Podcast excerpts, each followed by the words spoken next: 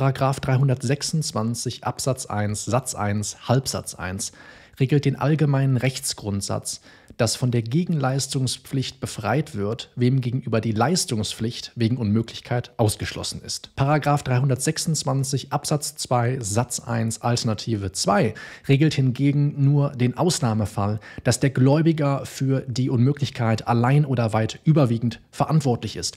Und da kannst du so ungefähr 80 bis 90 Prozent Verantwortlichkeit rechnen. Die Frage, die Rechtsfrage, die sich daraus ergibt, ist, wie es zu entscheiden, wenn der Gläubiger und der Schuldner, sagen wir jeweils zu 50 Prozent, die Unmöglichkeit verantwortet haben. Wie ist dieses Rechtsproblem aufzulösen? Darüber reden wir jetzt. Wir stellen uns eine typische Klausur aus dem Zivilrecht vor.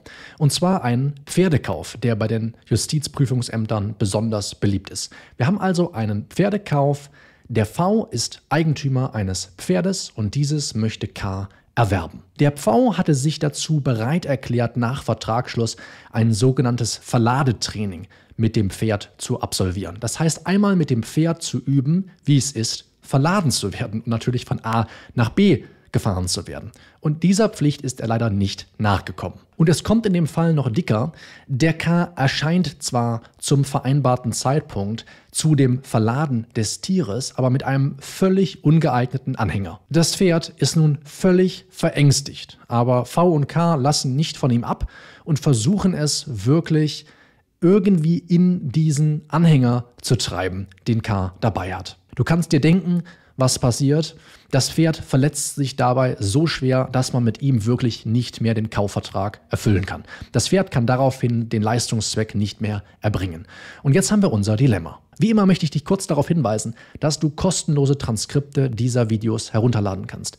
Wann immer ich ein Video bei YouTube veröffentliche, das juristisches Fachwissen behandelt, kannst du das passende Transkript dazu herunterladen. Du musst dafür einfach nur auf den Link in der Videobeschreibung oder im Kommentarfeld klicken und dann wirst du direkt auf die Page weitergeleitet, wo du es einfach herunterladen kannst. Gegen Tausch deiner E-Mail-Adresse. Und dann wird dir nämlich der gesamte Ordner mit allen Transkripten zugesendet, die ich bisher veröffentlicht habe.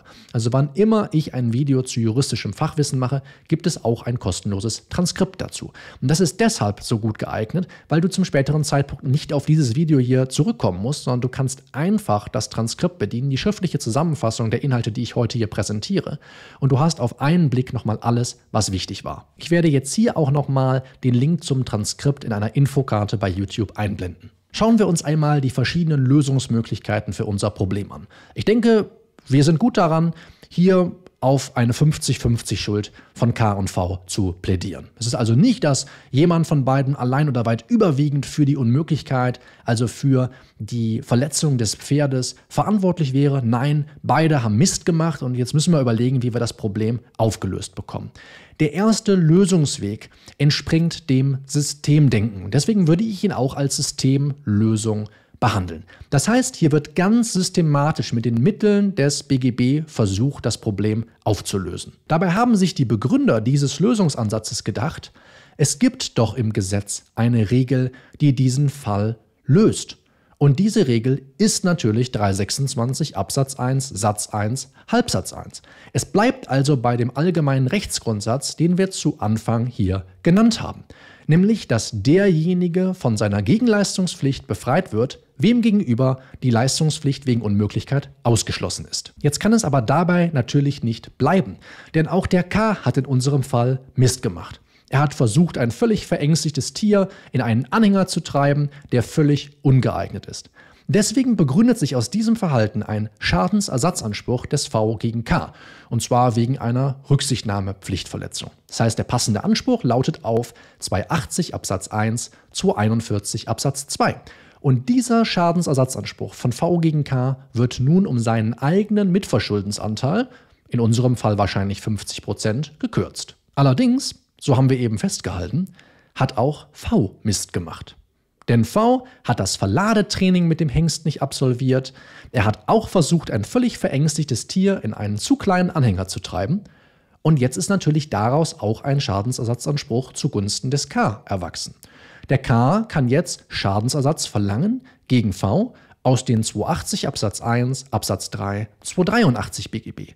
Und auch hier können wir wieder direkt 254 Absatz 1 BGB anwenden und um den eigenen Mitverschuldensanteil des K, namentlich 50 Prozent, kürzen. Und das sei hier nur am Rande erwähnt. Jetzt haben wir also zwei Schadensersatzansprüche, die einander gegenübertreten. Es sind also zwei Forderungen, die auf Geld lauten.